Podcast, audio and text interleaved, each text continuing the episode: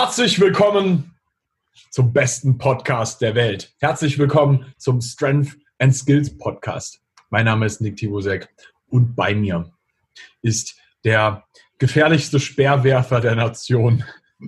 der, der, Mann, der die oh. Athleten developt. Der, oh. der beste Athletiktrainer Deutschlands. Junge, das hast du auch letztes Mal bei der Podcast-Folge äh, gesagt und ich habe mich echt im Grund, äh, Grund und Boden geschämt. Junge, Junge, Junge. Herrlich. Dem Kevin ist das immer mega, mega unangenehm, wenn ich ihn so hervorragend ankündige. Aber ich feiere mich selbst immer dabei und habe richtig viel Spaß dabei zuzugucken. Also ihr, ihr hört es nur, ja, aber ich sehe ihn ja auf dem Bildschirm mir gegenüber und er ist so im Gesicht immer so total so, mm, das ist mir so unangenehm. Aber es macht immer wieder Spaß. Ich finde es schön, wie kreativ du wirst bei deinen Ansagen. Ihr habt es gehört, du hast es gehört. Ähm, bei mir ist der Kevin, Kevin Speer, ähm, seines Zeichens Athletiktrainer ähm, macht das Athletiktraining der Cologne Crocodiles, macht es aber auch nicht nur für die Cologne Crocodiles, sondern mittlerweile bist du auch online unterwegs und versorgst eigentlich Footballspieler und überhaupt eigentlich nicht nur Footballspieler, aber hauptsächlich Footballspieler ganz quer durch Deutschland. Ja, es ist so ein bisschen meine Nische geworden. Dadurch, dass ich halt im Football angefangen habe mit Athletiktraining, ähm, sind da so, ich sag mal, 70 Prozent meiner Athleten. Aber mittlerweile kommt Fußball, Handball, Kampfsport, alles kommt mittlerweile dazu, worüber ich mich sehr freue, noch ein bisschen diverser ähm, mich zu, ja, äh, ja äh, ausüben zu können und äh, ja, da bin ich eigentlich so, das ist der größte Teil meiner Arbeit. Also die, die Clone Crocodiles ist mein viertes Jahr jetzt, ähm, bisschen schwieriges Jahr ähm, oder fünftes Jahr sogar. Ähm, es ist ein sehr, sehr schwieriges Jahr, wie man ja alle wissen. Ähm, einfach wettbewerbsmäßig ist da nicht viel gegangen seit März. Und ähm, ja, deswegen, der Hauptteil meiner Arbeit ist eigentlich im Online-Coaching angesiedelt. Da mache ich äh, 95 Prozent meiner Arbeit, meiner Stunden stecke ich rein. Und da habe ich Athleten aus jetzt mittlerweile sechs oder sieben Nationen ähm, aus verschiedensten Sportarten. Mega geil. Ähm, warum der Kevin heute hier ist, hat eigentlich einen besonderen Grund, weil alle Sportarten und fast alle Sportarten, die er betreut, haben ein Ding äh, gemeinsam. Und zwar in den meisten dieser Sportarten müssen Menschen sehr schnell kurze Distanzen zurücklegen. Ähm, wie der, die meisten Zuhörer in, dieser, in, in, in diesem wunderschönen Podcast äh, wissen, bin ich kein großer Fan von langen Distanzen, wenn es ums Laufen geht. Team No Cardio. Ähm, aber ich bin definitiv ein Fan von Sprints und genau deswegen haben wir den Kevin heute on board, weil ähm, es soll so ein bisschen auch darum gehen, wie kann man überhaupt Sprints vernünftig ins Training integrieren? Welche Unterschiede muss man vielleicht machen, um äh, den, wenn jetzt ich als normaler Kraftsportler vielleicht Sprints in mein Training rein in, äh, integrieren möchte, was muss ich beachten? Ähm, was sind die Sachen, wo äh, keine Ahnung, also wo muss ich vielleicht aufpassen, dass ich mich jetzt nicht abschieße mit Sprints? Ja, das ist, glaube ich, auch so ein Klassiker. Ähm, mhm. und welche Unterschiede gibt es vielleicht auch nochmal von einem, jemandem, der generell sowieso schon in seiner Sportart Sprints machen muss? Wie muss der anders trainieren?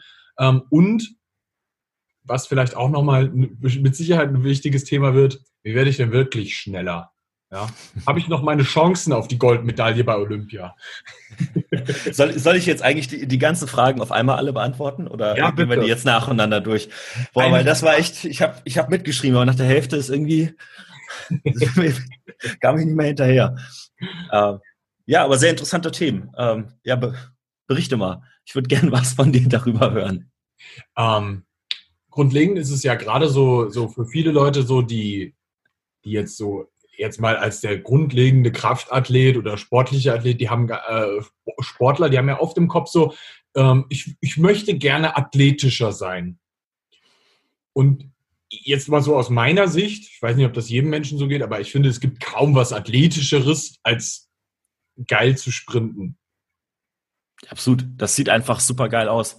Also musst ja einfach mal die ganzen äh, 100 Meter äh, Wettbewerbe der Olympischen Spiele der letzten Jahrzehnte anschauen. Das ist einfach unfassbar beeindruckend, äh, schnelle Menschen zu sehen. Und ähm, nicht nur das, sondern dann auch äh, Gamespeed in verschiedenen Sportarten, sei es wie bei mir im Football äh, oder halt auch im, im Fußball, in Handball, im äh, Schlag mich tut, welcher Mannschafts- oder Spielsportart, die wir noch haben.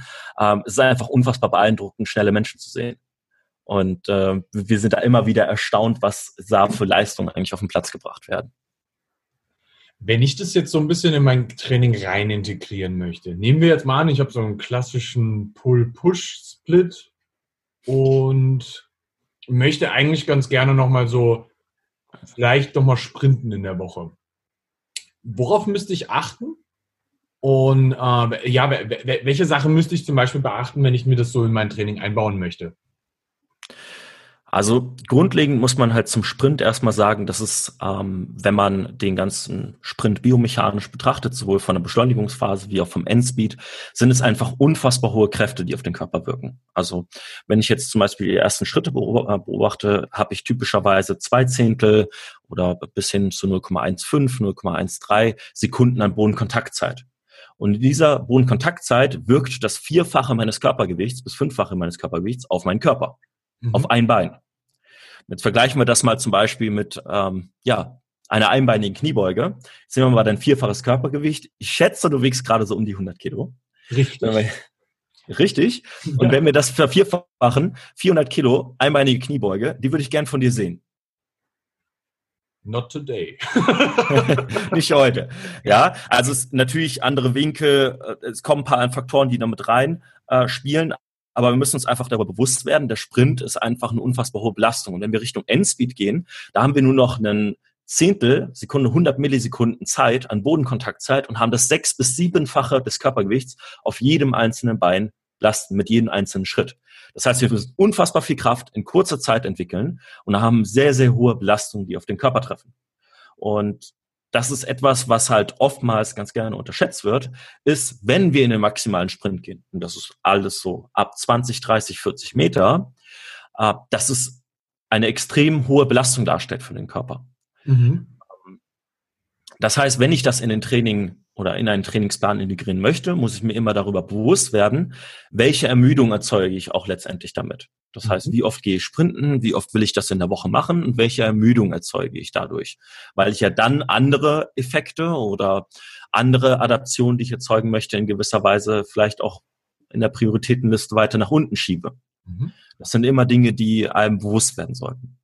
Ähm, wo wir uns dann so ein bisschen entlanghangeln, ist eigentlich eher so ein Bottom-up ähm, Approach, also von, von, von unten herauf der Ansatz. Das heißt, was habe ich an Möglichkeiten überhaupt? Wenn jemand ähm, sonst in der Offseason, ich nehme ein Beispiel Offseason, kein Teamtraining, ich will einfach nur sprinten, ich will schneller werden, ich habe sonst keine großen Belastungen, die mich beeinträchtigen, dann ähm, gehen wir einfach davon aus, ähm, dass wir typischerweise pro Einheit für jemanden, der etwas dünner ist, 300 Meter maximal sprinten wollen, akkumuliert, also zusammengenommen. Ähm, jemand, der etwas bisschen schwerer ist, vielleicht 200 Meter. Und dass wir das, je nachdem, was du an Möglichkeiten und wie du das äh, gerne gestalten möchtest, zwei, dreimal die Woche typischerweise machst. Das wäre zum Beispiel eine Dosis, über die ich würde ich mich sehr freuen. Wenn wir jetzt schauen, was so ein bisschen die minimale Dosis ist, mit der ich eine effektive Adaption oder einen, einen effektiven Reiz setzen kann. Ähm, da gucken wir so ein bisschen zu Isurin, so ein bisschen die russische Forschung von vor ein paar Jahrzehnten. Und der sagt so, einmal pro Woche solltest du maximal schnellkräftig ähm, trainieren, beziehungsweise eine maximale Geschwindigkeit versuchen zu erreichen. Und ähm, bevor letztendlich dieser Leistungseffekt oder deine Leistung wieder ein bisschen nach unten geht oder herabfällt. Das heißt, mein Minimum, was ich typischerweise ansetzen würde, wenn ich sonst keine Stressoren habe, einmal pro Woche maximal sprinten, also maximal Geschwindigkeit ähm, für 150, 200, 300 Meter, kommt darauf an, was du gewohnt bist. Und wenn ich jemand bin, der ein bisschen mehr rausholen möchte und der öfter das Ganze machen möchte, trainieren möchte, den Skill verbessern möchte, dann will ich vielleicht zwei, dreimal die Woche machen, vielleicht mit jeder Einheit ein bisschen geringeres Volumen, aber dafür öfter üben. Microdosing nennen wir das. Bisschen öfter, kleine Dosis und immer einen hochqualitativen Reiz setzen. Von welchen Dosen reden wir da jetzt? Äh, in Bezug auf dieses, dieses Microdosing, äh, meinst du jetzt das Volumen oder? Genau, also wie, wie kann ich mir das vorstellen? Du sagst jetzt zwei, dreimal in der Woche gehe ich sprinten. Welche Distanzen ähm, gehe ich dann? Ja, es kommt natürlich darauf an, welchem Leistungsstand ich bin, was mein Ziel ist generell. Ähm, was wir sagen, ist typischerweise, dass der maximale Sprint eigentlich so die Königsdisziplin ist äh, des, des, äh, der athletischen Leistungsfähigkeit. Ja. Das findet alles jenseits der 20, 30 Meter statt. Okay. Das heißt, alles, was unter 20 Meter stattfindet, ist einfach nur eine Beschleunigungsphase, die ist cool, aber ich erreiche nicht maximale Kräfte und maximal kurze Bodenkontaktzeiten, in denen ich sehr, sehr viel Kraft erzeugen muss. Ja. Und deshalb, wenn man das wirklich trainieren möchte, für jemanden, der das nicht gewohnt ist und komplett damit einsteigen möchte, kann man ruhig mit 20, 25 Meter einsteigen weil dann ist es gut, dass man eventuell noch nicht die hohe Last auf den Körper bringt. Aber je fortgeschrittener man ist, desto eher kann man sich an 30, 40, 50 Meter heran ähm, trauen. Und wenn meine Athleten beispielsweise sprinten, dann sprinten die typischerweise, wenn es jetzt um den, den Reiz geht, nicht kürzer als 30 Meter. Okay. Sehr Pro gut. Sprint. Wo man dabei auch sagen muss, es geht halt wiederum um einen qualitativ hochwertigen Reiz und dafür muss halt entsprechend auch die Pause wiederum stimmen. Das heißt, wenn die sprinten, sie sprinten 30 Meter, dann setze ich typischerweise an, pro 10 Meter eine Minute Pause. Er sprintet einmal 30 Meter, er macht drei Minuten Pause. Weil natürlich könnte ich nach einer Minute, könnte ich nochmal sprinten, die 30 Meter. Das ist ja kein Problem. Wenn ich einigermaßen ein bisschen Ausdauer habe, dann kann ich auf jeden Fall zwei, dreimal hintereinander die 30 Meter äh, sprinten, ohne im Sauerstoffzelt zu landen. Aber es geht ja immer darum, dass ich einen maximalen Reiz setze und davon muss ich wieder auch 95, 98, 100 Prozent meiner Leistungsfähigkeit zur Verfügung haben. Und dafür brauche ich auch eine entsprechende Pause. Das ist natürlich sehr, sehr geil. Ähm, jetzt hattest du zwischendurch gesagt, dass du dann schon darauf achten würdest, dass Leute, die vielleicht was schwerer sind, ähm, in der Woche nicht so viel sprinten an Gesamtstrecke. Habe ich das richtig verstanden? Genau, ich habe das auf pro Session bezogen. Das heißt, für, für äh, die Fat Birds man sagt ja immer ganz gerne Fat Burns So Fly, ähm, äh, setzt man typischerweise 200 Meter, 250 allerhöchstens eher an, ähm, weil es eben durch das hohe Körpergewicht und die Körpermasse, die sich mittragen, ähm, einfach eben eine sehr, sehr hohe Belastung ist, die auf den Körper wirkt. Und wir sprechen da jetzt nicht von, ähm, ich mache mal kurz eine Lauf-ABC-Übung, also so, so, so eine grundlagentechnische Übung, sondern es geht wirklich nur um maximale Endspeed-Belastung. Und da ist 200 Meter für die Big Boys verdammt viel. Das heißt, das wären jetzt, für, jetzt wäre ich mit meinen 100 Kilo dann im Big Boy Bereich drin? Es kommt halt darauf an, was dein Körperfettanteil hergibt. Wenn ich jetzt Jungs habe, die bei mir im, im Football in der Offensive Line sind, die eher einen Fettanteil von 25 bis 35 Prozent sind. Da ist, also würdest du 100 Kilo wiegen und 25 Prozent oder 30 Prozent Körperfettanteil haben, ist es was anderes, als wenn du 100 Kilo wiegst und 10 Prozent hast. Ähm, ich gehe mal davon aus, dass du so in dem niedrigen Bereich natürlich bist mit deinen 100 Kilo. Ähm, mit, mit, sagen, sagen wir mal so 17. Nein, aber ich habe auch Jungs tatsächlich, die sind 110 Kilo und sind fast komplett lean. Für die setze ich das nicht an. Ja. Aber am Ende, das sind Daumenregeln. Was wir wollen, ist ein Progressive Overloading. Ja, ja, ja. Ähm, ich, ich richte mich nach einer gewissen Obergrenze, wo ich sage, so das ist dieses Maximum Recoverable Volume. Ja. Ähm, wo, das können die vertragen, damit kommen die klar. Und ich kann ja Schritt für Schritt alle zwei Wochen um 20, 40, 60 Meter letztendlich steigern. natürlich auch entsprechend, was gibt die Sportart her? Müssen die in ihrer Sportart sehr weit laufen oder halt sehr, sehr kurz sprinten? Das sind alles so Sachen, die man betrachten muss. Okay, sehr, sehr geil. Das ist, ich glaube, dass diese Sachen auch durchaus wichtig sind für denjenigen, der jetzt zuhört und sowas mal in seinem Training mit integrieren möchte. Deswegen frage ich dich das so. Ja, ist gut. ähm, okay, das ist geil. Ähm, wenn ich das jetzt so in meine, meine normale Einheit einsetze, als der normale Trainierende, als Kraftsportler und das so ein bisschen mit einbauen möchte, jetzt so. Ähm, sagen wir jetzt, das wäre jetzt mein Training und mhm. äh, ich trainiere viermal in der Woche und möchtest es vielleicht noch zweimal in der Woche ähm, einbauen. Würdest du mir einen Ticken vom Volumen meiner, meiner äh, Legwork ähm, noch runterschrauben oder würdest du das on top setzen?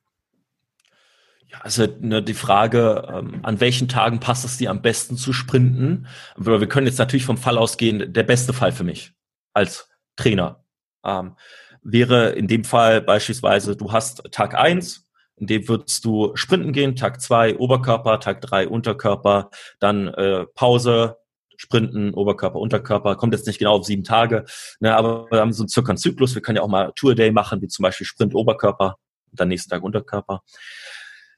Es kommt natürlich absolut auf die Gestaltung an. Ich kann aber schon voraussagen, die Athleten, die mehr sprinten, akkumulieren auch eine gewisse Ermüdung, Vorermüdung für die Unterkörpereinheit, auch ja. durchaus über 24, 48 Stunden im Voraus. Ähm, das heißt, man muss da schon sehr vorsichtig sein und schauen, dass man in gewisser Weise äh, das ein bisschen abstimmt. Also ich würde da ein bisschen vorsichtiger einfach sein und das Volumen ein bisschen runterregeln, ja. was das Ganze betrifft. Jetzt ist es aber halt leider so, und das ist der, der schöne Fall, ich kann alles selbst bestimmen und ich kann dir sagen, du trainierst dann und dann und dann. Ähm, es gibt aber auch natürlich den anderen Fall und das ist eigentlich so der viel häufigere der Fall, den wir haben, ist, dass halt der Athlet sagt, ja, ich kann nur an den und den Tagen trainieren und das Training muss so und so und so liegen. Und da wird es dann halt deutlich schwieriger und das ist da, wo wir dann halt wirklich ähm, schwierige Entscheidungen treffen müssen, was ist höher auf unserer Prioritätenliste. Wenn ich jetzt mit meinen Athleten arbeite, mache ich typischerweise, wenn sie viel Zeit haben, zwei getrennte Sprinteinheiten, mhm. komplett losgelöst, so ähnlich wie man es beim Ausdauertraining ganz gerne macht, ja. indem man sagt, möglichst viel Abstand zwischen den ähm, einzelnen Einheiten, ähm, die man ansetzt. Ja. Ähm, wenn dagegen ein bisschen weniger Zeit vorhanden ist, Sie können nur dreimal die Woche beispielsweise trainieren, dann versuche ich das Microdosing mäßig zwei, ja meistens zweimal, manchmal dreimal, so ein bisschen an Anfang, Anfang des Trainings zu setzen. Und da machen die akkumuliert 100 Meter, eine Einheit, die nächste Einheit, auch 100 Meter und haben zumindest eine gewisse Dosis über den, über die Woche bekommen an Sprinten, wo ich sage, es hat die nicht viel Zeit gekostet, die haben trotzdem den Skill relativ hoch qualitativ ge geübt und halten zumindest ihre Leistungsfähigkeit oder verbessern die sogar ein bisschen. Geil. Das ist schon mal sehr, sehr gut. Perfekt. ähm, wenn ich jetzt gezielt ähm, für meinen Sprint einfach so ein bisschen besser werden möchte, ähm, was würdest du sagen, sind so erfahrungsgemäß von deiner Seite aus so die besseren Frequenzen fürs Sprinten? Und ähm, wenn, ne, nehmen wir jetzt mal so den, den klassischen 100-Meter-Sprint als Endziel. Und äh, ich bin jetzt jemand, der möchte, keine Ahnung, das klassische deutsche Sportabzeichen. Ich glaube, dafür musst du, wenn ich das richtig im Kopf habe, 13 Sekunden oder sowas laufen. Boah, das wäre schon schnell, fürs, also fürs, vielleicht fürs goldene Sportabzeichen. Ja, selbstverständlich das goldene. Wir reden von nichts anderem als Gold. ich glaube, mein PR ist bei 12,7, aber äh, das ist halt schon, also 13-0 zu schlagen ist halt schon so, äh, muss schon okay sein. Also da muss schon ein bisschen Arbeit reinstecken. Ja, ja selbstverständlich. Ja, also ja. wir sind ja ambitioniert. Ja, ähm, okay. Also es ist wie es ist. Wir wollen ja auch alle 200 beugen. Äh, dementsprechend können wir auch mal unter 13 Sekunden laufen. Ähm. Natürlich. Ja, ich ich habe ja nicht unter 10 gesagt. Ähm, Zum Glück. ähm, aber wenn, wenn ich den, den Approach jetzt hätte, ja, und nehmen wir an, ich bin jetzt bei so 14,5. Hm. Ich denke, ich denke, das ist so eine Zeit, die viele schaffen. Ja. Wie wäre so der, der, jetzt, ich weiß, dass das jetzt eine blöde Frage ist, aber dass man so, so einen kleinen ähm, Abriss hat, so wie man sich vorstellen kann, wie sowas aussehen könnte. So, so ein ganz bisschen. Ja, das ist grundlegend, wenn ich so ein Ziel habe, abhängig natürlich davon, wie viel derjenige reinstecken möchte und ähm, wie viel ihm letztendlich dieses Trainingsziel wert ist, wenn wir da natürlich die Prioritäten ähm, verteilen über die Trainingswoche. Ähm, frequenzmäßig sagen wir ja ganz gerne, einmal pro Woche sprinten, hält dich an deinem Punkt. Ab zweimal wirst du definitiv besser in dem, was du tust. Und grundlegend, Transfer ist immer eine schwierige Geschichte und Transfer von, von Kraftleistung auf auf Sprint oder auf Sportleistung können wir gern, gleich gerne nochmal drauf ähm, zu sprechen kommen, ähm, ist auch immer eine super schwierige Geschichte. Letztendlich, was uns aber das SID-Prinzip, also Specific Adaptions to Post Demands Prinzip sagt, ist, naja, trainier das, worin du besser werden willst und das wäre in dem Fall halt der Sprint. Mhm. Ähm, da haben wir verschiedene Phasen. Wir haben einen Start, wir haben eine Beschleunigungsphase, wir haben eine Endspeed-Phase. Ähm, und entsprechend muss ich schauen, dass ich diese Trainingsanhalte über die Woche verteile. Und wenn ich beispielsweise zweimal die Woche nur die Möglichkeit habe zu trainieren, dann würde ich typischerweise auch alle Trainingsinhalte versuchen, in diesen zwei Trainingseinheiten abzudecken, dass ich mal an der Beschleunigung arbeite, dass ich am Topspeed arbeite mit verschiedenen Übungen, verschiedenen Distanzen, Äh, natürlich progressiv alles steigernd. Wenn ich dagegen drei, viermal die Woche Möglichkeiten habe, das zu machen, dann kann ich zum Beispiel zwei Acceleration Days machen, zwei Topspeed-Tage. Dann kann ich äh, einfach, kann ich mit verschiedenen Reizen letztendlich rumspielen. Ähm, am Ende ist halt der wichtigste Punkt, sprinte mindestens zweimal die Woche, sprinte maximal mindestens 30, 40, 50 Meter. Das ist eine ganz entscheidende Distanz, die du mindestens reinstecken musst, um zumindest besser zu werden. Und ähm, ja, just do it. Also das ist halt der entscheidende Punkt beim, beim Sprint. Es gibt keine perfekte Form. Es gibt nicht die perfekte Technik beim Sprint, ähm, so wie wir uns das ganz gerne vorstellen würden. Und es gibt kein Modell bei der ganzen Geschichte, wo wir sagen, das ist perfekt. Aber was wir immer wieder sehen, ist, wenn wir die Leute einfach nur oft genug sprinten lassen, und das ist das, was ich momentan in meinem Trainingsansatz ganz viel sehe, äh, ich lasse die Leute einfach nur sprinten. Wenig technische Anweisungen, mach einfach. Und die werden besser. Die werden einfach besser. Und wie lange der Prozess braucht, bis du deine 13.0 knackst, das äh, weiß ich nicht. Aber äh, der, der entscheidende Punkt ist wirklich, äh, das zu machen, regelmäßig zu machen und ähm, ja, mindestens zweimal, besser dreimal die Woche auf jeden Fall der Arbeit reinzustecken. Okay, ich glaube, das war schon mal eine ganz, ganz wichtige Antwort. ja. Weil man, man, man neigt ja oftmals dazu, das Ganze immer sehr, sehr zu überkomplizieren obwohl für die meisten Menschen auf der Welt doch die einfacheren Varianten auch das Umsetzbare im Endeffekt sind ähm, und auch genügend Erfolg bringt. Also ich glaube, die wenigsten Menschen oh, heutzutage sind so krass in der Lage, ihr Leben so zu optimieren, dass du jeglicher Studie entsprichst und allem äh, dann auch gerecht werden kannst. Deswegen frage ich dich dann auch sowas, weil das halt wirklich, es muss halt umsetzbar sein. Ne? Ja, absolut.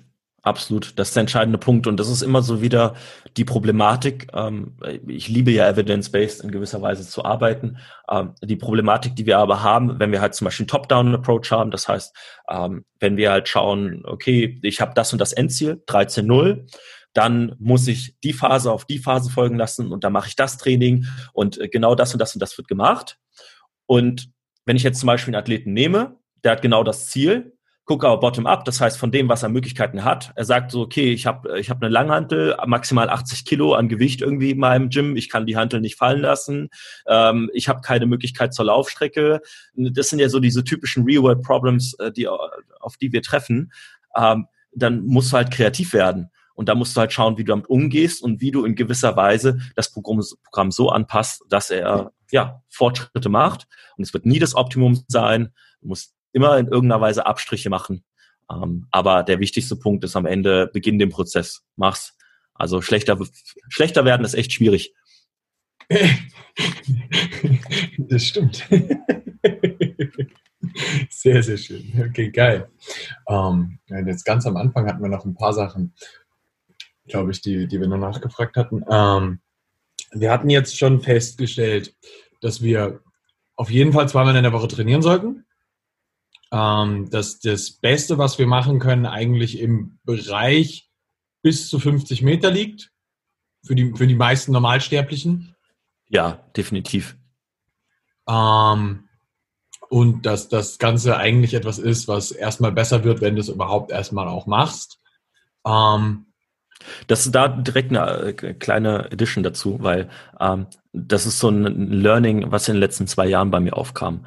Ähm, am Anfang oder in den letzten drei, vier Jahren. Äh, Krafttraining ist cool. Krafttraining ist eine mega Sache und, und ich versuche jeden Sportler an die Handel zu führen, weil ich es einfach liebe. Jetzt hatte ich den Fall, dass ich oftmals oder dass ich zu Beginn zu sehr verliebt in die Handel war. Weil man sagt ja immer, naja, nothing wrong about getting strong. Einfach Maximalkraft ballern, Hauptsache dein One-RAM steigt und dein One-RAM sorgt ja dafür, dass du in der Beschleunigungsphase besser wirst, weil du äh, mit längeren Bodenkontaktzeiten was aus der Kraft rühren kannst und so weiter. Ähm, je länger ich mit den Sportlern arbeite, desto mehr merke ich, die, die rein Kraft trainieren, und dann nach drei, vier Monaten wieder aufs Feld geschickt werden, die sagen, es ist alles itchy, es fühlt sich alles scheiße an, die Bewegungsmuster fühlen sich nicht gut an, man fühlt sich nicht schnell, man ist einfach langsam. Es ist immer und immer wieder dieselbe Beobachtung, die machen. Und die Athleten bei mir, die, und ich mache immer noch sehr, sehr gerne Maximalkrafttraining, aber die Athleten, die über die gesamte Offseason hinweg regelmäßig sprinten, regelmäßig sprinten, ähm, äh, was ich gesagt, regelmäßig sprinten, regelmäßig springen und ab und an mal einen schweren Krafttrainingsreiz setzen. Das sind diejenigen, die am Ende, wenn sie ins Teamtraining zurückkommen, auch am besten performen, weil sie nämlich das geübt haben, was sie am Ende halt auch auf dem Platz machen müssen. Ich hasse zwar diesen Spruch so, ja, wir haben ja keine Langhantel mit auf dem Platz. Warum trainiert man mit der Langhantel? Das ist ja das, was man ja ganz gern vom Trainern an den Kopf geworfen bekommt. Ähm, grundlegend ist es aber dahingehend ganz interessant, naja, du musst ja auch mal ab und an das trainieren, was du auf dem Platz tust. Du kannst ja nicht immer nur auf den Transfereffekt hoffen. Ja. Deshalb, um im Sprinten oder um auf dem Platz schneller zu werden, dann solltest du auch mal das tun. Und deswegen äh, regelmäßig Sprinten ist eigentlich so das Wichtigste, was jeder in seiner Offseason integrieren kann.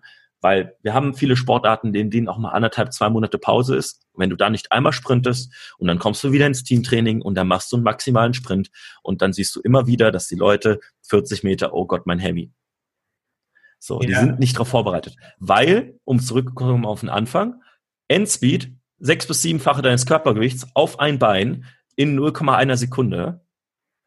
Wenn dann nicht die Technik stimmt und dann Fehlbelastung ähm, durch nicht 100% stimmige Technik auf einmal und der Hemi.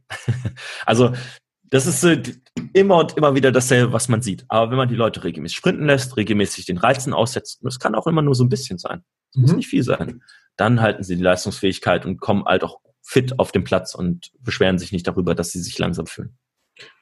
Das ist jetzt natürlich wieder äh, eine, eine, eine geile Anregung, weil ähm, inwiefern ist denn dann das Krafttraining wirklich wichtig?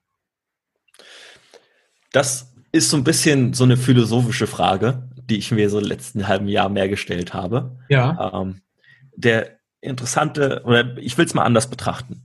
Äh, wenn, wenn man jetzt Athletiktraining oder meine Aufgabe als Athletiktrainer betrachtet, dann habe ich da eine komplett andere Sichtweise drauf bekommen. Ich habe früher immer gedacht, naja, ich bin dafür da, die Leistungsfähigkeit zu steigern. Ich muss die Leistung steigern, damit sie dann auf dem Platz besser performen. Was dagegen meine heutige Sicht auf Athletiktraining ist, ist eine komplett andere. Meine Aufgabe ist es dafür zu sorgen, dass er öfter seinen Sport ausüben kann. Das heißt, was ich mache, ich schaffe Kapazitäten und Möglichkeiten, damit er sich seltener verletzt und dadurch öfter seinen Sport ausüben kann. Weil worin werden die Leute besser, wenn sie, also wenn zum Beispiel ein Fußballer, wenn er öfter Fußballer, äh, öfter Fußball spielt, wird er im Fußball besser. Punkt. Auch da hat er Sprints, Richtungswechsel, Sprünge, all die entscheidenden Aktionen. Es ist ein höchst spezifisches Training. Mhm. Je besser ich oder je öfter ich schaffe, dass er am Training teilnimmt und je besser ich schaffe, dass er geringere Verletzungszeiten hat oder gar keine Verletzungszeiten, desto öfter spielt er Fußball, desto besserer Fußballer wird er. Mhm. Das heißt, meine Aufgabe ist eine viel indirektere Aufgabe durch das Krafttraining. Das Krafttraining schafft Kapazitäten, a, als Verletzungsprävention, dass ich schaffe, besser Belastungen zu widerstehen und eine gewisse Arbeitskapazität aufzubauen. Und b, ähm, schaffe ich es auf der anderen Seite, Kapazitäten zu schaffen, die dann beim sportspezifischen Training dann wieder in neue Leistungsfähigkeit umgesetzt werden kann. Ich schaffe es nicht direkt, dass der Boxer schneller schlägt, dass der Fußballer im Spiel ähm, einen schnelleren Richtungswechsel durchführt, sondern ich gebe ihm die Kapazitäten, damit er dann in seinem sportspezifischen Training das besser umsetzen kann und versuche dann in meinem Training ihn das einfach öfter durchführen zu lassen und öfter üben zu lassen, indem ich dafür sorge, dass er einfach seltener verletzt ist. Und das ist für mich persönlich die wahre Aufgabe eines Athletiktrainers. Das klingt viel unsexier als die eigentliche Jobbeschreibung, aber es ist irgendwie leider doch halt das. Es ist schon eine gewisse Art der Physiotherapie, wenn man sich das anhört. In gewisser aber, Weise schon. Aber eher, Weise eher im, im, im uh, Prehab-Bereich. Ja, absolut. Eigentlich mache ich nichts anderes. Ich sorge einfach dafür, dass du zwölf Monate im Jahr, 365 Tage im Jahr ähm, auf dem Platz stehen kannst. Das ist meine Aufgabe. Und wenn du das tun kannst, dann wirst du besser. Punkt. Ja, geil.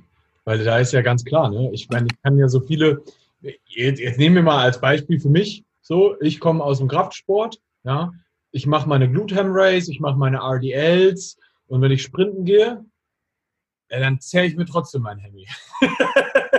so. Ja. Yeah. Da, da, da, ändern auch, keine Ahnung, 200 Kilo RDLs nichts dran, dass wir, ich mir mein, mein äh, Hemi dann zehre, weil der die Belastung nicht kennt.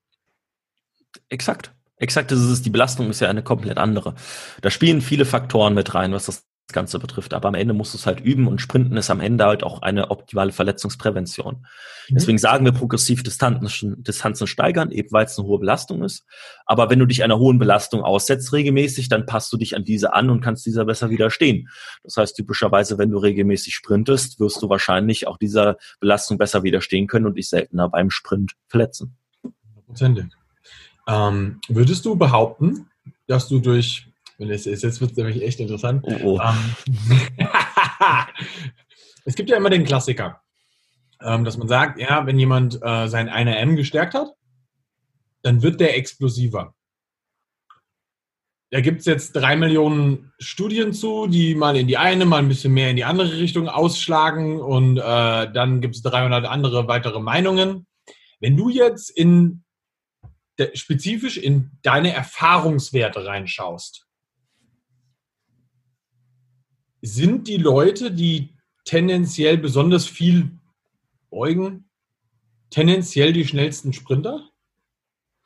Überhaupt nicht. Nein, also es ist nicht, es ist nicht so, dass ähm, wenn man schwach ist, man automatisch der schnellste Sprinter ist. Ähm, es ist auch nicht so, dass es den gegenteiligen Fall gäbe. Es gibt Leute, die sind unfassbar schnell, unfassbar agil und sind unfassbar stark. Ähm, aber was man typischerweise oder oftmals sieht, es ist keine Grundvoraussetzung, um schnell zu sein. Das heißt, du musst nicht unfassbar stark sein, um unfassbar schnell zu sein. Wir haben zum Beispiel äh, Jean-Benoit Maurice, ein Forscher aus Frankreich, der hat von einem 100-Meter-Sprinter erzählt, der ein 120 Kilo Half-Squat Half One-Ram hat. Der läuft eine 991, glaube ich. Wahnsinn. Was? Ja. Ne? Aber äh, genau in den Bereich geht's und ich habe ein paar Athleten gehabt, äh, die sind wirklich, du lässt dich squatten und denkst dir so, Junge, wie kannst du einfach nur so unfassbar schwach sein? Und du lässt die sprinten und unfassbar, die sind einfach mit die schnellsten, die du im Gym hast. Es, also es ist so ein bisschen schwierig zu beantworten. Ähm, wir haben durch Maximalkrafttraining und ich habe mir vorgenommen, das passt gerade ganz gut, zumindest in den nächsten Wochen einen Artikel rauszubringen, ähm, welche ähm, eventuell negativen oder welche Nachteile kann ich durch Maximalkrafttraining für meine Schnellkraft haben? Das heißt, gibt es irgendwann dieses Upper Limit? Gibt es irgendwann so, wann habe ich genug Maximalkraft? Wir sprechen ja oftmals, Sports Performance Bereich wird ganz gern rausgeholt. Naja, zweifaches Körpergewicht, squatten musst du können, damit du gut performen kannst und so weiter. Alles Quatsch solche, solche Grenzen können wir alle auf über den Haufen rennen, weil ähm, das Späteste, wenn du mal einen 2,12 Meter zwölf Basketballer vor dir hast und ähm, der äh, 15 Meter Weg hat, bis er in der Bottom Position ist vom Squat ähm, und den bis zweifaches Körpergewicht squatten, äh, das Thema kannst du einfach direkt in die Tonne treten. Ähm, es ist der Fall, grundlegend, wenn wir Maximalkrafttraining betreiben, haben wir positive Adaptionen, die ähm, dafür sorgen können, dass wir schneller werden. Es geht um Muskelfaserrekrutierung, das heißt, wir können mehr Muskelfasern an sich ansprechen. Ähm, und, und, und es passieren einige äh, Adaptionen, die uns helfen, das Ganze durchzuführen. Jetzt haben wir die Problematik im Sport, weil wir jetzt vorhin über den Sprint gesprochen haben. Wir haben 200 Millisekunden in der Beschleunigungsphase, 100 Millisekunden im Endspeed, die wir Zeit haben, Kraft auf den Boden auszuwirken. Wenn ich jetzt schaue, wie lange ich brauche, um eine Maximalkraft zu erzeugen, sind es 600 bis 800 Millisekunden. Jetzt stellt sich die Frage, naja, bis, was habe ich denn dann für einen Übertrag von der Maximalkraft auf das, was schnellkräftig ausgeführt werden sollte? Ja. Und das, was wir als eher leistungsdeterminante Variable sehen, ist halt eher diese Rate of Force Development. Wie schnell kann ich Kraft entwickeln? Mhm. Das heißt, es schließt nicht äh, Maximalkrafttraining aus, weil in letzter Zeit, oder es, letztendlich geht es ja darum, wie hoch kann ja auch dieser Ausschlag letztendlich sein. Maximalkraft gibt mir die Möglichkeit, dass diese, diese Kurve höher wird ähm, oder diese, diese Kraftanstiegskurve einfach höher wird. Ähm, es geht aber halt auch darum, wie schnell kann ich oder wie viel Kraft kann ich in 200 Millisekunden erzeugen oder in möglichst kurzer Zeit. Ja. Und da kommt auch mal ganz interessant moderate oder leichte Lasten ins Spiel, wo wir dann beispielsweise mit 40 Kilo Backsquat Jumps machen. Mhm. Oder so, so ein, aus dem Viertelsquat einen, einen, einen uh, Jump mit der Langhantel machen oder einen Trapper Jump. Oder ähm, wir einfach mal 50 Prozent vom Monoram vom Squat nehmen und einfach mal maximal schnell nach oben die Hantel bewegen. Ich nenne jetzt einfach nur mal ein paar Beispiele. Mhm. Auch das können interessante Variablen und interessante Trainingsansätze sein, um schneller zu werden. Ich sage nur eines aus meiner Trainings- oder aus meiner Erfahrung in den letzten zwei, drei Jahren, dass Maximalkrafttraining nicht der einzige Weg ist und sein sollte, um jemanden schneller zu machen. Es ist ein Teil und ein Tool des gesamten Werkzeugkastens, aber nur weil jemand 10 Kilo mehr squattet, cool Story, Bro, aber das muss nicht unbedingt heißen, dass du besser auf dem Platz bist und dass du schneller sprintest. Ja. Und deshalb gibt es bei mir im Gym, wenn die Leute bei mir trainieren oder Online-Coaching, versuche ich auch, dass die einmal für einen Anfangstermin kommen und für einen Endtermin, äh, ne, nach drei Minuten, drei Monaten, sechs Monaten, wird immer gesprintet. Und das immer, ich habe, äh, es ist kein Lasersystem, aber es ist halt ein automatisches System, ähm, ist nicht handgestoppt, nicht äh, mit irgendwelchen zwielichten Methoden, womit man ähm, seine Zeit verbessern kann, wie das ganz gerne auf Social Media gemacht wird, sondern es sind einfach so zwei Cones. Ähm, wenn du an denen vorbeiläufst, du hast einen Chip an der Hüfte und sobald du an denen vorbeiläufst, löst letztendlich die Zeit aus. Und darüber messe ich dann 10, 20 Meter, 30 Meter ähm, und halt Maximalgeschwindigkeit. Und ich sehe halt letztendlich einfach die Jungs, die halt regelmäßig sprinten und weniger maximalkräftig trainieren oder nicht so oft, wie ich das früher gemacht habe, Maximalkraft zu trainieren. Die performen halt einfach deutlich besser. Und ich sag dir eins, dem Athleten ist es am Ende egal, ob er 170 oder 180 squattet.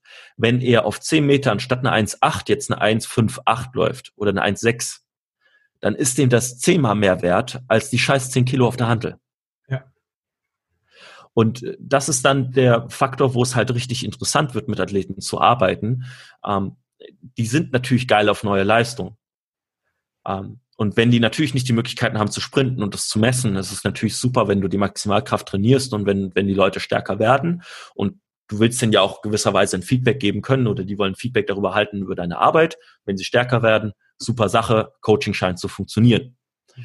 Ähm, was aber noch geiler ist, ist, wenn du wirklich auch das misst, was sie am Ende im Sport in entferntester Weise machen müssen. Nämlich ein 10-Meter-Sprint, ein 20-Meter-Sprint. Ne? Ja. Es sind natürlich sehr isolierte Tests, aber es geht näher an das heran, was im Sport letztendlich stattfindet. Und wenn ich das messe, das ist für die zehnmal interessanter als jeder Maximalkrafttest, der stattfindet. Ja. Absolut. Geil. Ich glaube, das war wichtig. Ähm, um genau beim Sprint jetzt nochmal kurz einzuhaken. Danach habe ich ein Gedankenexperiment vor mit dir. Ähm, wenn ich jetzt irgendwo auf dem Dorf wohne, wo es vielleicht nicht unbedingt den geilsten Sportplatz auf der Welt gibt, ähm, wie wichtig ist der Untergrund, auf dem ich laufe? Kann durchaus Unterschiede machen. Ähm, wenn ich, äh, ich habe zum Beispiel einen gehabt äh, zu äh, Lockdown-Zeiten, der musste vor dem Haus auf der Straße sprinten. Ja. Ähm, äh, auf dem Asphalt, das ist durchaus eine höhere Belastung. Die Bodenreaktionskräfte, die ja letztendlich darauf wirken, die können höher sein. Wenn du das nicht gewohnt bist, äh, typisches Muster, was man sieht, Shinsplits. Also ich will es jetzt nicht verteufeln, dass das jedem passiert, aber äh, ich erzähle nur von den Beobachtungen, die ich mache. Äh, äh, passiert oft Überlastungserscheinungen kommen deutlich schneller, je härter der Untergrund ist, was das Ganze ja. betrifft. Wohingegen, wenn du auf der weichen Wiese äh, trainierst, ähm, ist das was ganz anderes. Ja. Ähm, da ist natürlich die Kraft deutlich geringer, ähm, bist natürlich aber auch entsprechend langsamer, weil du auch in gewisser Weise den Boden einsinkst und, und, und, und. Ähm, aber worauf es letztendlich hinausläuft, ja, Untergrund macht einen Unterschied. Man muss sich an den Untergrund gewöhnen, besonders wenn es ein extrem harter Untergrund ist und muss auch da progressiv steigern. Mhm. Sprinten kann man immer und überall. Muss nur sehen, dass man das halt ähm, entsprechend anpasst, was die Leistungsfähigkeit hergibt und der aktuelle Leistungsstand. Ja, wenn ich jetzt Sprinten übe, tiefer Start oder stehender Start? Je nachdem, was du in der Sportart machen musst. Also. There we go. also ja. die meisten Sportarten dann tatsächlich stehend. Ja, genau. Also ganz einfach gesagt, Two-Point, also quasi äh, Füße hintereinander einfach ganz normal stehen. Ähm, das ist so der typische Stand, mit dem ich meistens messe.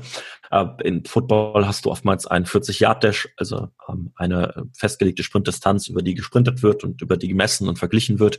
Ähm, da startet man typischerweise aus einem Free-Point, das heißt, die Hand ist noch auf dem Boden. Das heißt, wir haben drei Punkte, mit denen wir ja. den Boden berühren. In der Leichtathletik, Track and Field ist es typischerweise ein Four-Point-Start, also wir haben zwei Hände auf dem Boden. Das gibt in gewisser Weise auch das Regelwerk her ähm, entsprechend dem, was ich halt letztendlich trainieren will, muss ich auch oder starte ich auch aus der Position. Man kann auch anderes üben, weil es gibt durchaus Sportarten wie Football. Im Football kommt es mal vor, dass ich, keine Ahnung, ich verpasse das Tackle und liege auf dem Boden, muss aus dem Boden wieder rausstarten und jemanden jagen. Auch die Situation kann ich üben. Auch das. Aber es geht immer darum, was trifft am meisten in meiner oder auf meine Sportart zu, was mache ich da am häufigsten, ja, stehe ich, gut, dann starte ich aus dem Stehen. Ja, äh, okay. Wie oft baust du so Sachen ein wie, äh, keine Ahnung, irgend so ein Schlitten schieben oder sowas? Oder ziehen oder so ein Fallschirm hinter mir her zu jagen? Ja, gibt verschiedene Möglichkeiten, ja, so Resist Sprints letztendlich zu machen, Widerstandssprints. Ähm, es ist, wenn man Widerstandssprints äh, betrachtet, ist es eigentlich ein hochspezifisches Krafttraining für den Sprint. Mhm. Ähm, je nachdem, wie ich halt die Last letztendlich auch wähle. Also es gibt alles von 10% Körpergewicht bis 120, äh, 130% Körpergewicht. Kann man alles hinter sich herziehen. Ähm, sowas baue ich ganz gerne eigentlich an äh, ein bis zwei Tagen immer ganz gerne mit ein, weil es A, ein hochspezifisches Krafttraining ist, B, eine sehr technische Komponente mit sich trägt, weil ich in gewisser Weise gefordert werde, ähm, länger horizontal Kraft zu erzeugen, wert, äh, horizontalere Schienbeinwinkel zu haben, um dadurch eventuell noch länger zu beschleunigen. Ähm, das heißt, es hat in gewisser Weise oder wünscht man sich einen gewissen Transfer aus, aus Widerstandssprints, ähm, den man darüber letztendlich erzeugen kann. Und deswegen versuche ich das auch ab und an mit ins Training reinzubringen. Natürlich abhängig davon, wo auch der äh, größte, sagen wir mal, der, der größte Need, also der größte äh, Bedarf ist. Ja, ich tracke Leute über 0 bis 10, 10 bis 20, 20 bis 30 Meter und ich sehe in gewisser Weise über die Zeiten schon, ist er eher auf 0 bis 10 schwach, auf 10 bis 20, auf 20 bis 30 Meter. Auf welchem Distanz ist er letztendlich äh, am schwächsten im Vergleich zu derselben Position ähm, in der Sportart. Da habe ich ja einige Daten mittlerweile gesammelt. Und dann sah, sehe ich, okay, er ist auf 0 bis 10 relativ schwach im Vergleich zu den Athleten in seiner Positionsgruppe. Gut, dann versuche ich auch das genau zu trainieren. Und da sind zum Beispiel Widerstandssprints, besonders für die ersten Schritte, eine, eine wunderbare Methode. Und da werde ich das typischerweise öfter einbauen als beispielsweise ein Endspeed-Sprint über Hürden oder andere Varianten. Okay, geil. Das war, das war sehr wertvoll. Cool. Ich glaube, wir haben jetzt schon extrem viel über den Sprint abgehandelt. Hast du noch etwas echt? im Herzen, wo du sagen würdest, du musst auf jeden Fall über dieses Thema, wenn es um den Sprint geht, noch sprechen? Boah, wir können ja, boah, wo soll ich anfangen? Nein, es ist, es ist, ein, es ist ein Thema, was, was mich lange verfolgt, ähm, was auch ähm, in gewisser Weise einen großen Teil meiner Arbeit ausmacht, eben weil ich halt mit Mannschaftssportlern arbeite. Deswegen treffe ich immer wieder auf das Ganze. Ähm, man kann beispielsweise über Themen sprechen, naja, wie wichtig ist eigentlich Techniktraining oder wie wichtig ist die perfekte Technik, was das Ganze betrifft, weil man da ja ganz gerne immer mal schaut, naja, wie sprintet Usain Bolt oder äh, andere Top-Sprinter, was kann ich von denen mitnehmen und so weiter. Ähm, das wäre zum Beispiel ein Thema. Ähm, aber sonst ja, nichts, was jetzt im Detail ähm, nochmal noch mal interessant wäre. Ich glaube, die wichtigsten Punkte haben wir auf jeden Fall abgehandelt. Perfekt. Weil dann habe ich nämlich noch ein Experiment mit dir vor. Ähm, da wir jetzt gerade beim Thema Sprint sind und äh, Sprinten immer auch was mit einer gewissen Explosivität zu tun hat, ähm, kommen wir jetzt äh, ein bisschen mehr zu meinem eigenen Sport. Und er ist ja ein bisschen mehr im Kali-Bereich, also Calisthenics und vor allem Weighted Calisthenics. Und im Weighted Calisthenics haben wir ja den Muscle-Up. Ja, auf der ja. einen Seite ein extrem technisch spezifischer Lift ist und auf der anderen Seite natürlich auch extrem viel Explosivität erfordert. Ja. Jetzt gibt es aber natürlich sau viel Datenlage zu Sprints und Explosivität und wahrscheinlich auch immer noch Explosivität für so olympische Lifts. Aber du hast eigentlich keine Datenlage zu Klimmzügen ähm, oder Oberkörperexplosivität. Also da gibt es eigentlich so gut wie nichts. Es gibt so, ich habe ja meine Bachelor-Thesis über geschwindigkeitsbasierte Trainingsansätze geschrieben, ja. ähm, beziehungsweise darüber, wie verändern sich Trainingsadaptionen, wenn ich Leuten Geschwindigkeitsfeedback gebe zu ihrer Ausführung. Ähm, also ich ändere nichts am Training, sondern ich gebe denen einfach nur Feedback, so, so und so viel Meter pro Sekunde war das. Und in der zweiten Rap so, so und so viel Prozent an Geschwindigkeit hast du verloren. Und die nächste Rap und und und. Also ich gebe denen einfach nur Feedback darüber, was sie gemacht haben, qualitativ. Ähm, es gibt eine Art des Trainings, ich weiß nicht, ob ich das noch zusammenbekomme, ich glaube, es heißt Compensatory Acceleration Training. Da geht es ja letztendlich einfach nur darum, äh, die, die Last so schnell wie möglich zu bewegen. Und ähm, das heißt, selbst wenn ich 50 Kilo auf der Bank drück, äh, auf der Bank äh, auf der Handel habe, aber theoretisch 130 Kilo drücke, ich beschleunige das so schnell wie möglich durch. Mhm. Ähm, dann ist es so, wenn ich Athleten dazu anleite, jede Last so hoch und so, so schnell wie möglich zu bewegen, dann haben sie tendenziell höhere 1RM-Anpassungen, also bessere 1RM-Anpassungen, als wenn sie nicht das maximale Geschwindigkeitspotenzial ausnutzen. Das heißt, was man daraus aus dem Training mitnehmen könnte, wäre, und das war zwei Studien auch tatsächlich auf Oberkörpertraining bezogen, zu diesem Compensatory Acceleration Training. Mhm. Ähm, bei beiden war es so, dass die Oberkörper oder die Oberkörperübungen im OneRAM deutlich stärker gestiegen sind, dadurch, dass sie selbst, wenn sie mit 70, 80 Prozent vom OneRAM gearbeitet haben, immer die Hantel so schnell und so maximal schnell ähm, wie nur möglich bewegt haben. Das heißt, was man in Übertrag eventuell auf deine Sportart mitnehmen könnte, naja, selbst wenn ich ein Manoram vom Pull-Up von 70 Kilo habe, könnte ich theoretisch, sofern die technische ähm, oder eine gewisse technische Basis da ist und die bleibt, selbst mit 20, 30 Kilo versuchen, maximal schnell mit der Brust zur Stange mich zu ziehen. Mhm. Und dadurch eventuell bessere Adaptionen zu erzeugen. Ob das so ist, keine Ahnung. Weiß ich nicht. Aber Versuche es wert. Also. Hundertprozentig, hundertprozentig. Also ja. was, was, das Thema äh, finde ich generell sehr, sehr interessant, weil ich das jetzt in meinem Labor. Äh, natürlich jetzt schon seit tatsächlich seit, seit, seit ein paar Jahren erforsche und ähm, du dann äh, also ich mache dann halt wirklich die Beobachtung so es gibt halt einfach Leute die sind sehr schnellkräftig und die sind dann dementsprechend da drin sehr sehr sehr sehr gut. Ähm, was sie nie daran hindert sehr stark zu werden das ist das ist echt eine interessante Sache weil schwer ziehen kriegst du eigentlich mit jedem irgendwann hin. Die Explosivität in den Muscle-Up reinzukriegen, kriegst du nicht mit jedem hin. Und ähm, mhm. da, da, ist ganz klar, Progressive Overload funktioniert halt immer so. Explosivität ist echt nochmal ein anderes Thema, weswegen ich mit dir das Gedankenexperiment machen will.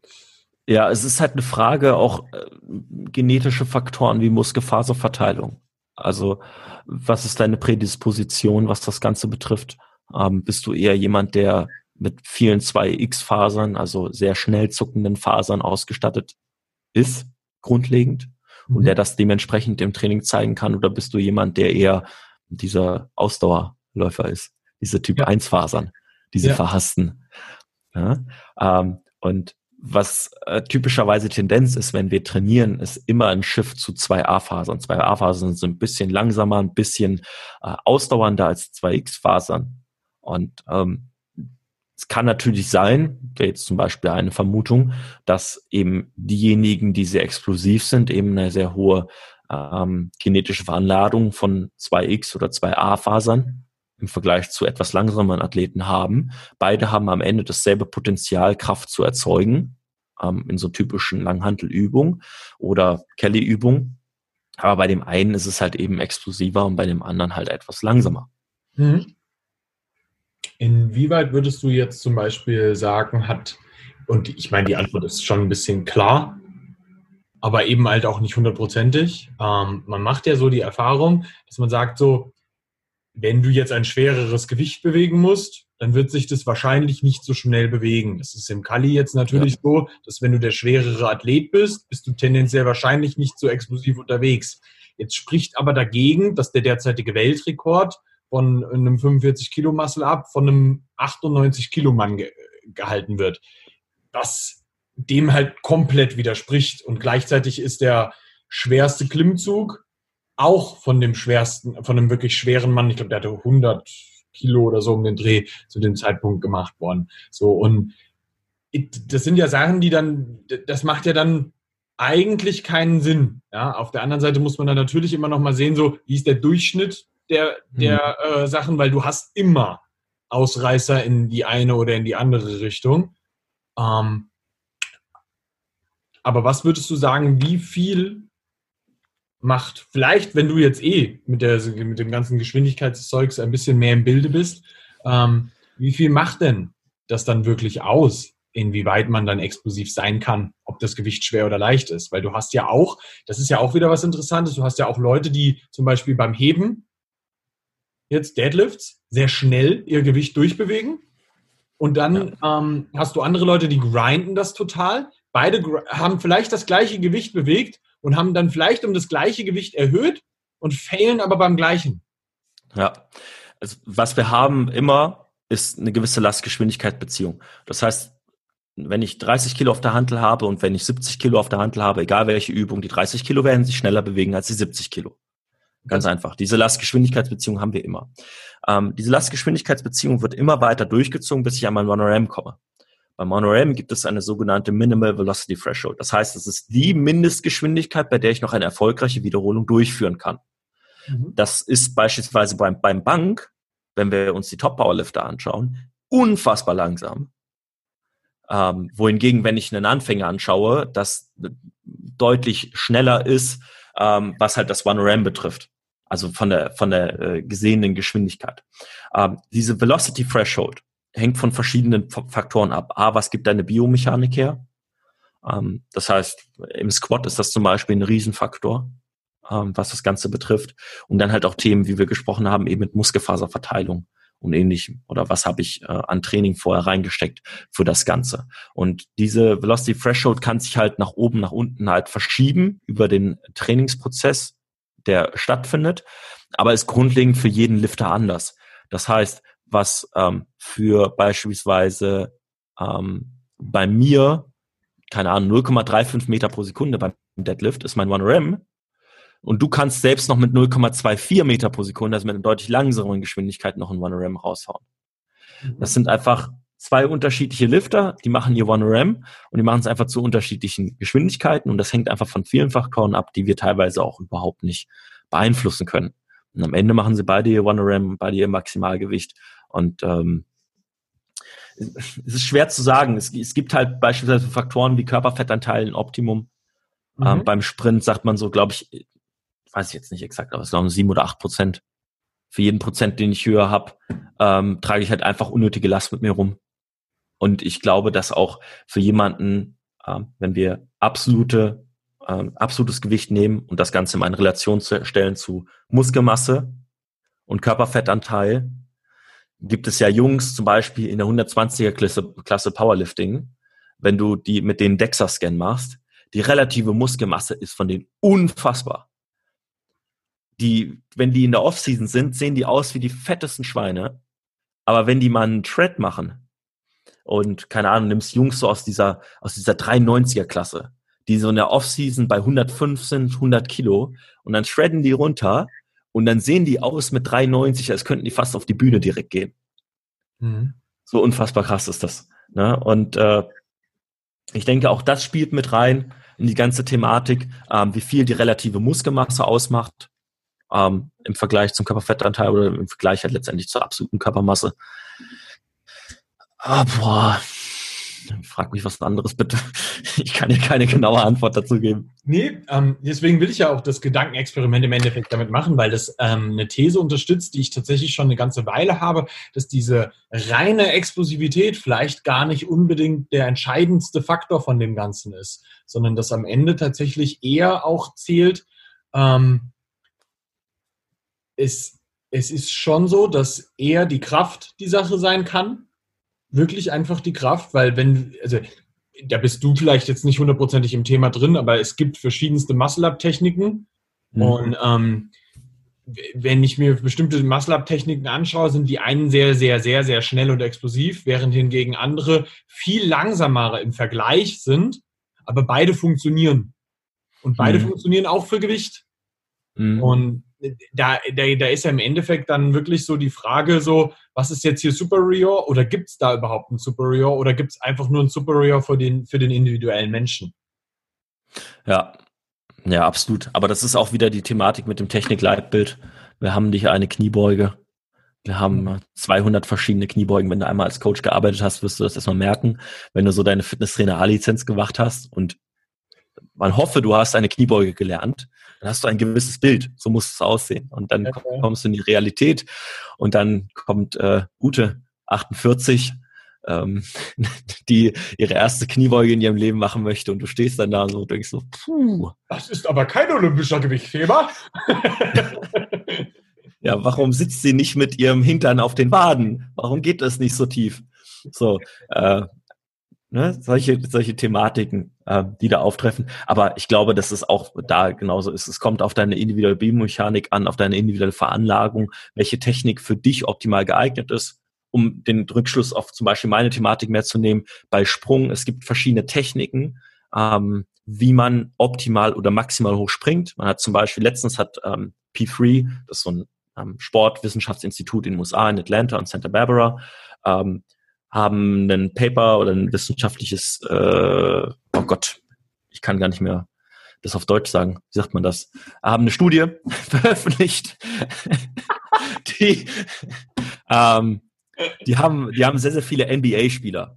Und ja. die haben einfach sich angeschaut, welche Sprungstrategien die wählen. Und die haben die in drei verschiedene Kategorien ge gepackt. Je nachdem, ob jemand unfassbar viele Winkelveränderungen in Knie, Hüfte und Sprunggelenk hat, sehr, sehr wenig Veränderungen oder halt übermäßig halt zum Beispiel nur in der Hüfte kippt und in anderen Winkeln sehr wenig ähm, äh, Veränderung hat. Das sind drei verschiedene Sprungstrategien. Am Ende sind die alle im Durchschnitt gleich hochgesprungen. Aber jeder hat seine individuell optimale Strategie, je nachdem, was für eine Biomechanik er hat und was für eine Veranlagung er hat. Ja. Das heißt, wenn du es oft genug übst, wirst du in gewisser Weise zu deiner perfekten Technik kommen. So ist es im Sprung, im Sprint, wie auch in allen anderen Übungen, die wir typischerweise ähm, im Sport treffen. Und ich glaube, das war ein richtig, richtig wichtiger Schlusssatz. Perfekt. Sehr gut. Geil. Kevin, wenn man dich jetzt erreichen möchte, weil man unbedingt mit dir arbeiten möchte oder irgendwelche Rückfragen hat oder sonst irgendwas, wo kann man dich erreichen? Ja, äh, Instagram, Develop Athletes. Ähm, wie ich dir damals schon gesagt habe, und du hast dir immer noch kein Twitter geholt. Ich habe Twitter, aber ich benutze es nicht. Junge, geh bitte auf Twitter. Wirklich, ohne Shit. Wir haben ja letztes Mal darüber gesprochen, dass Calisthenics in Twitter überhaupt gar nicht vertreten ist. Das, das ist für dich die Nische. Aber Twitter, um darauf zurückzukommen, äh, ich glaube, äh, DEV Athletes, weil jemand mir Develop Athletes schon geklaut hat, ähm, also Dev Athletes, äh, da findet ihr mich. Ähm, unfassbar geiles Portal, um sich äh, unter Coaches auszutauschen, ist äh, kein äh, typisches Instagram äh, Hate Train Plattform, sondern für Coaches tatsächlich eine relativ qualitativ hochwertige Ressource, würde ich sagen. Und ähm, wenn ihr mich nicht im Internet treffen wollt, dann findet ihr mich im Rhein-Gym in Köln-Löwenich, wo unter anderem das Final Rap bald stattfinden wird. Aus. 17. Wo Nick mit am Start ist. Genau. Und äh, da freue ich mich unfassbar drauf. Aber da findet ihr mich in Köln. Und ähm, ja, ansonsten an meine Handynummer kommt ihr ran über Nick, wenn ihr nett fragt. Vielleicht. Vielleicht. Der ist vergeben. Ja. Nehmt euch, Ladies. Alright, vielen Dank für ein richtig gutes ja. Gespräch. Und ähm, wir werden uns definitiv wiederhören. Ja, sehr, sehr gerne. Ich würde mich riesig freuen. Bis bald. Ciao.